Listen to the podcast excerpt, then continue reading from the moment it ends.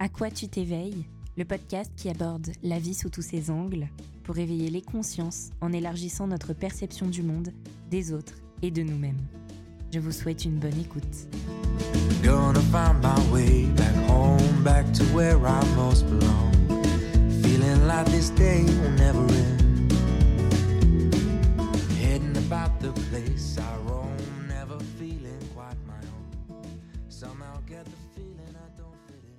Chers auditeurs, bonjour. Je suis vraiment ravie de vous retrouver aujourd'hui pour un nouvel épisode de À quoi tu t'éveilles.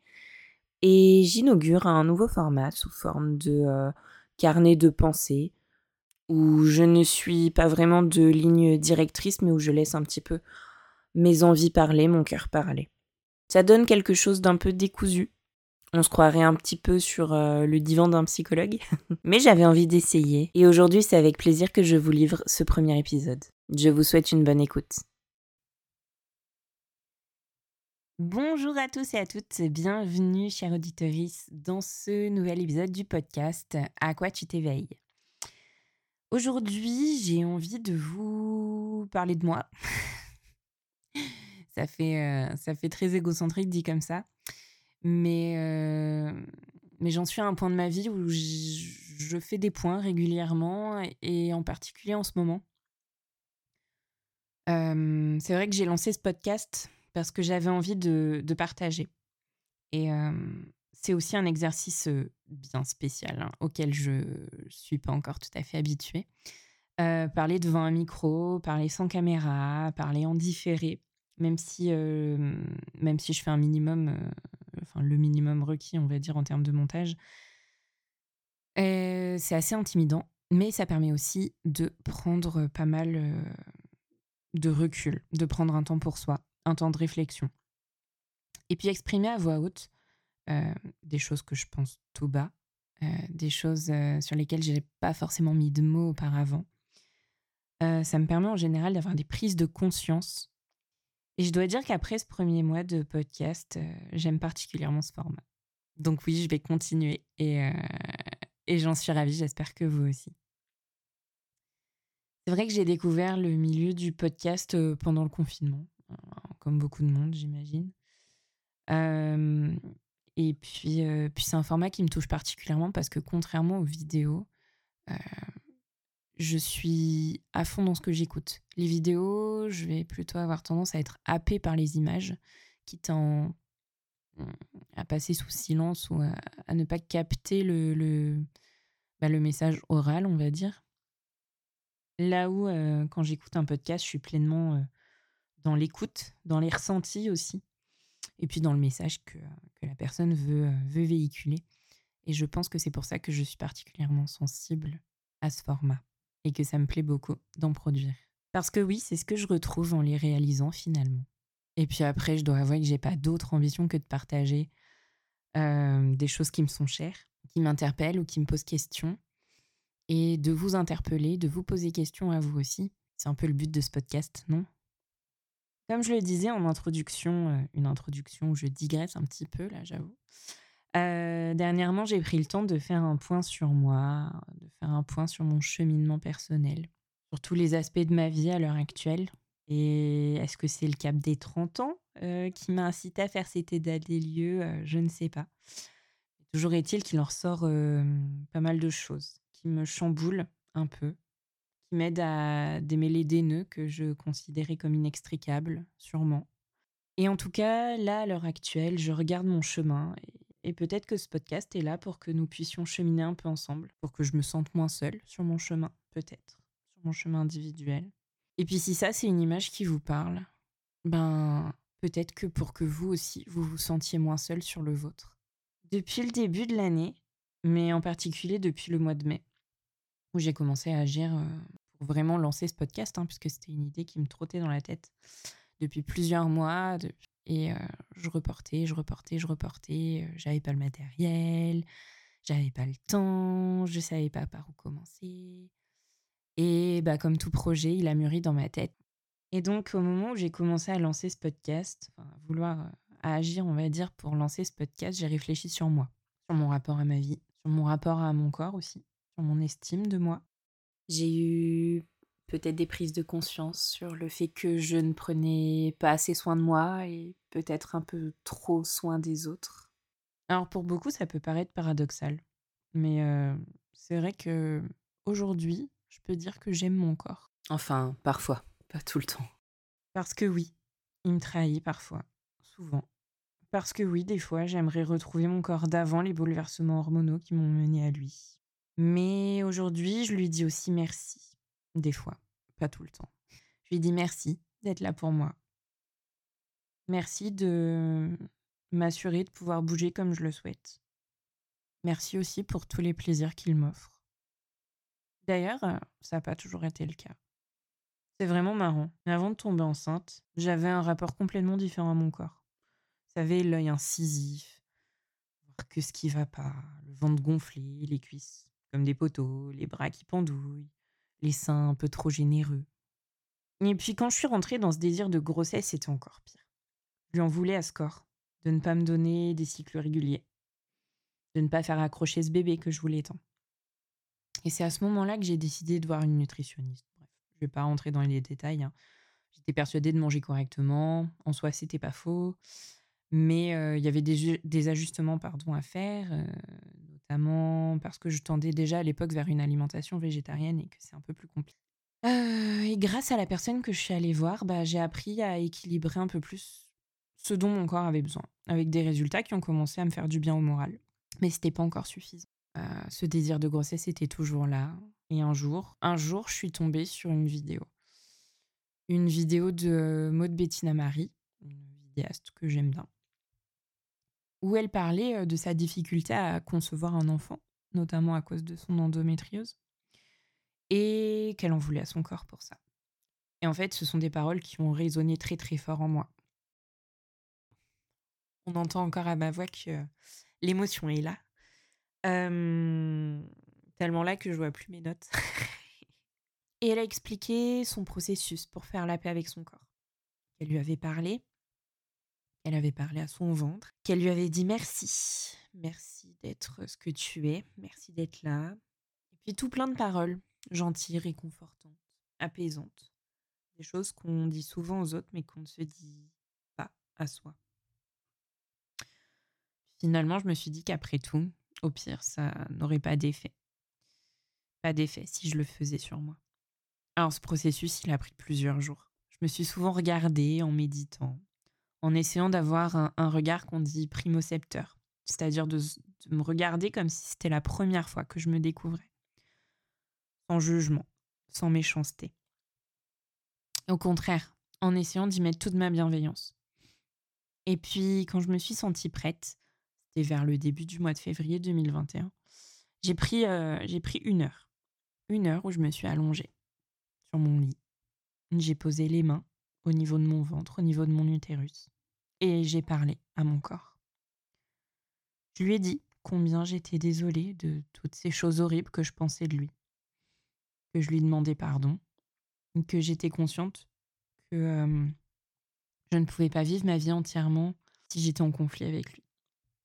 Parce que les changements hormonaux, parce que la prise de poids, parce que les problèmes de récepteurs de, la peau, parce que les inflammations à répétition du système digestif, quand même beaucoup pour moi, mais que je le comprenais un peu mieux. En tout cas, que j'essayais de le comprendre un peu mieux. Je crois que c'était une proposition de paix. Et finalement, à mon avis, mon corps a accepté cette main que je lui tendais. J'ai accepté de me prendre la main. Je ne sais pas, je, ne saurais sûrement jamais si c'est grâce à ce geste que je me suis fait, à ce, ce cadeau que je me suis fait, que je suis tombée enceinte trois semaines plus tard. Mais j'ai envie de croire que oui. Et finalement, je n'ai jamais autant aimé mon corps que depuis, depuis, depuis ce moment-là. Je sais et je comprends dans quelle mesure les bouleversements dus à la grossesse peuvent affecter l'image qu'on a de soi. Mais mmh, d'un autre côté, ça dure neuf mois. C'est rien, neuf mois dans toute une vie. Le fait que j'ai bien vécu le pendant et l'après de la grossesse, je pense que ça a énormément d'influence aussi sur euh, l'image que j'ai de moi, de mon corps. J'ai eu la chance de ne pas prendre de poids, voire d'en perdre même un petit peu. Ça a sûrement contribué, ça aussi. Alors oui, aujourd'hui, je suis plutôt un peu avec mon corps, même s'il y a toujours ces poignées d'amour qui me saoulent, même si, euh, même s'il n'est pas totalement en accord avec l'image euh, parfaite dont on nous abreuve dans les, dans les réseaux, à la télé, dans les pubs. Mais ces derniers temps, j'ai l'impression que je le délaisse un petit peu, que j'en prends plus assez soin. En tout cas, ça va faire un an que j'essaye d'aller régulièrement à la piscine, coup, une fois par semaine. C'est vrai que ça me suffit plus. J'ai envie d'essayer la course à pied, de me dépenser, de me défouler. Et c'est vrai qu'à l'heure actuelle, avec mon activité qui n'est pas encore pérenne, euh, prendre un coach personnel, c'est pas envisageable pour le coup. Parce que j'ai toutes mes charges professionnelles, parce qu'il y a toutes les dépenses courantes auxquelles tout le monde doit faire face, le loyer, les factures, la nounou, etc. Mais je pense que j'aurais besoin d'un professionnel pour me booster, pour euh, investir sur moi-même, vraiment, physiquement parlant en tout cas, et puis dans une autre mesure moralement aussi. Alors je pense que dès que mon activité me permettra d'en vivre, ce sera une des premières actions que je mettrai en place. Faire appel à quelqu'un qui s'est formé, à quelqu'un qui a investi sur lui pour m'aider à investir sur moi. Mais en attendant, pour évacuer ce trop plein d'énergie, du coup, ça fait deux semaines que j'ai commencé à danser dans mon salon comme une dingue, environ euh, une à deux heures par semaine, et pour l'instant, ça me plaît beaucoup. On va dire que ça me permet de décharger cette énergie en trop, avec euh, des séances plutôt courtes hum, que je peux me permettre avec un bébé en passage à la maison. Et on dit qu'il faut 21 jours pour créer une habitude, alors on va bien voir combien de temps ça dure. Mais en tout cas, j'en suis, j'en suis là de mes réflexions personnelles pour l'instant.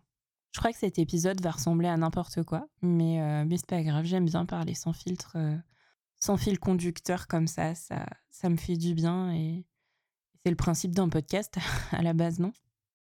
Dans ma vie, j'avoue que le personnel est très important. J'en ai pris conscience quand ça n'allait plus dans mon boulot, euh, dans mon boulot salarié.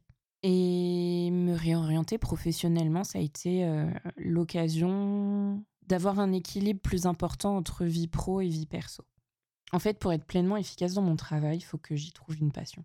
Et là aussi, il y a des choses qui se libèrent. J'ai encore plein, plein, plein de blocages. Comme on dit, les cordonniers sont les plus mal chaussés.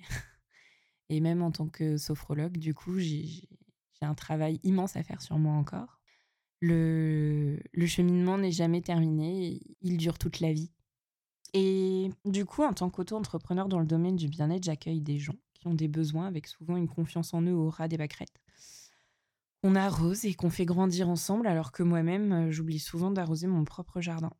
Et aujourd'hui, je sens des changements qui font du bien.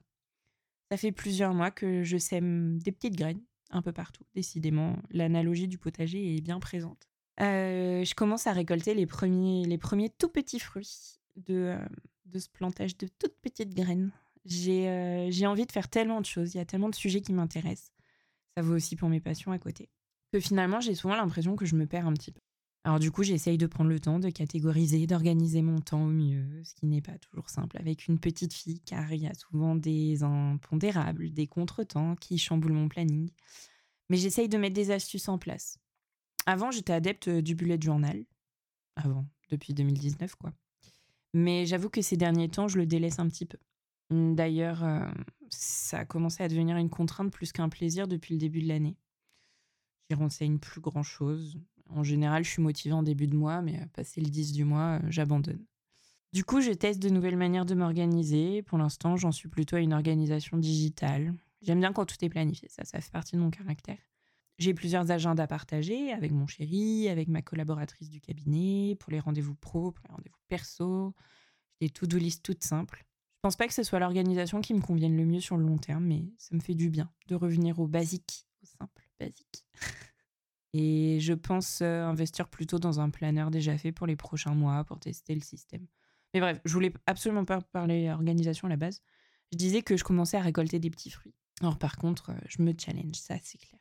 Je rentre dans le monde de la formation, à la fois pour diversifier mon activité et puis pour m'intéresser à de nouvelles thématiques, pour rencontrer de nouvelles personnes. Et puis en revenant un petit peu à mes premières amours qui constituaient le cœur de mes études, alors, je retournerai dans la qualité pour rien au monde. Hein. Euh, ni qualité, ni salariat pour l'instant.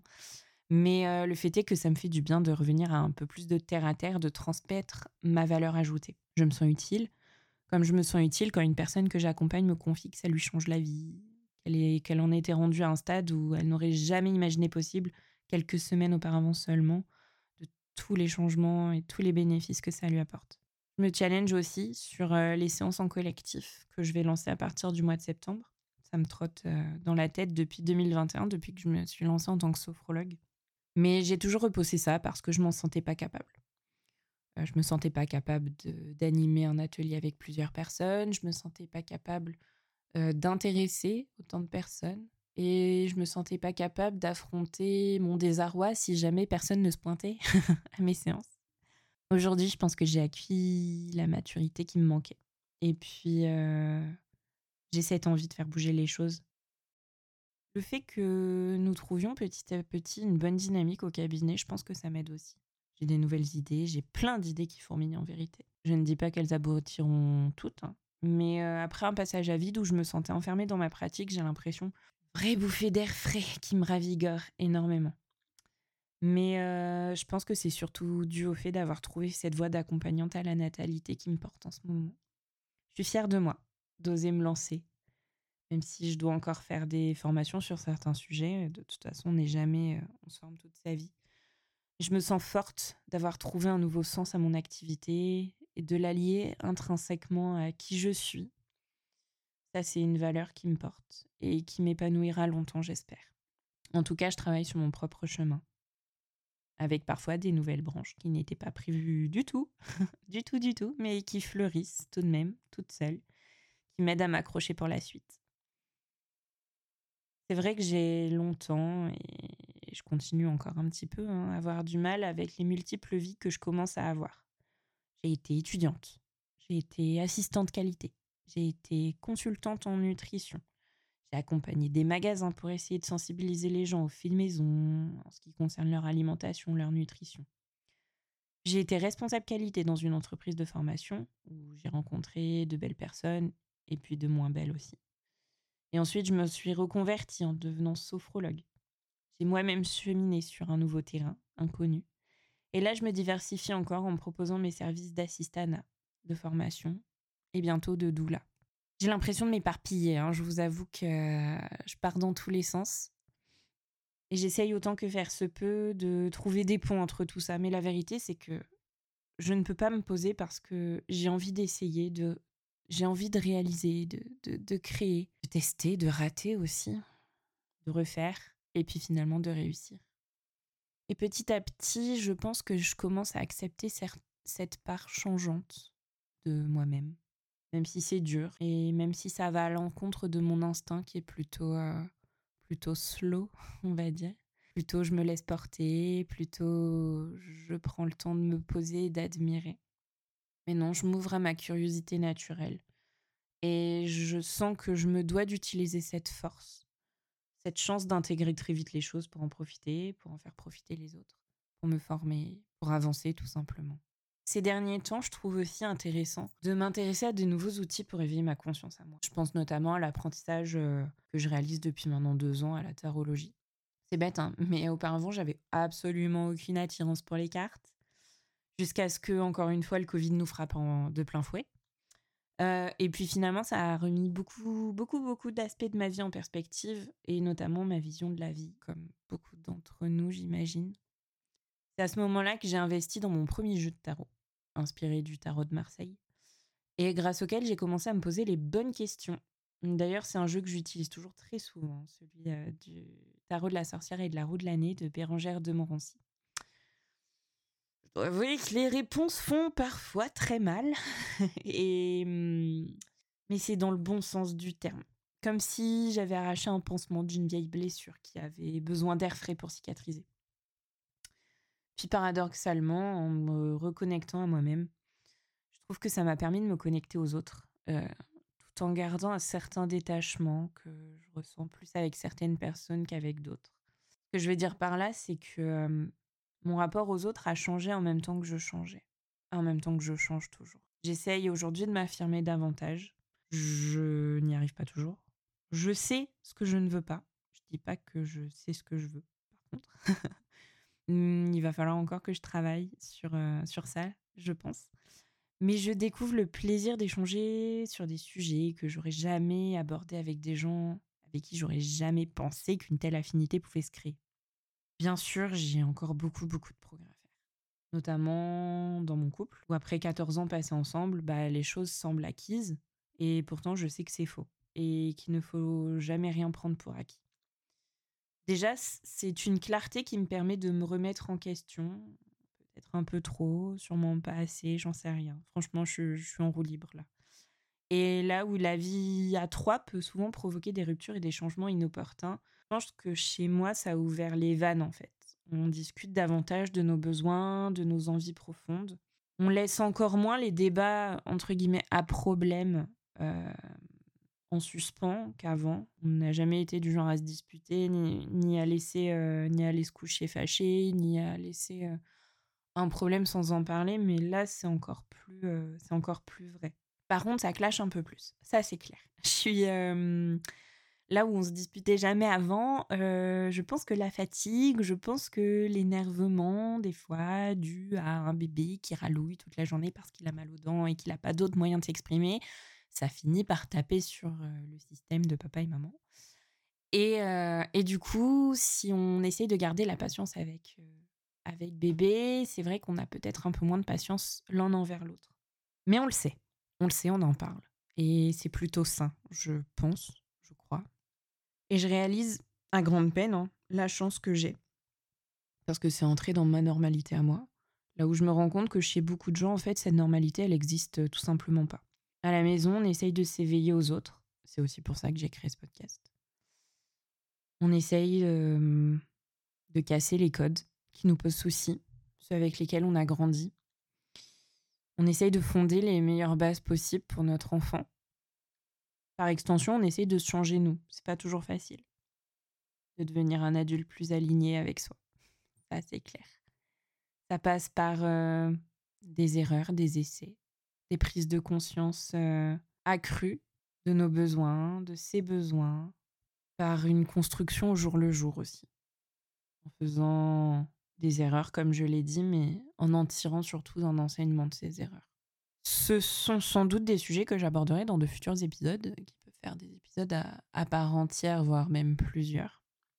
Toutes ces cases éducatives qui s'imbriquent les unes dans les autres et qui nous permettent de mettre en place une éducation avec laquelle on se sent bien. Et en éduquant notre fille, finalement, ben, on devient des adultes euh, un peu plus éveillés, nous de notre côté. Bref, tout ça, ça résonne en moi. J'essaye d'aligner mes besoins, mes désirs, mon épanouissement dans toutes les sphères de ma vie. Pas facile. Ça demande beaucoup d'ajustements. Euh, je prends conscience que cet épisode fait un peu séance de psy. que j'ai parlé de plein de choses et que j'ai peut-être un peu digressé par rapport à ce que je voulais dire, même si je ne sais pas vraiment ce que je voulais dire. Et que finalement, c'est pas bien grave parce que si ça peut résonner, ne serait-ce que chez une seule personne qui m'écoute, ben, ce sera pas du temps de perdu. Je crois que je vais m'arrêter là pour cet épisode d'aujourd'hui. J'espère qu'il vous aura plu. Je ne vous en voudrais surtout pas si vous avez quitté au bout de cinq minutes euh, euh, mes pérégrinations, mais j'espère surtout qu'il vous aura donné matière à penser pour vous éveiller à vous-même, peut-être d'une nouvelle manière. Je vous remercie beaucoup de m'avoir écouté jusque-là, si vous êtes toujours là. Et je vous dis à très bientôt dans un nouvel épisode de À quoi tu t'éveilles. Salut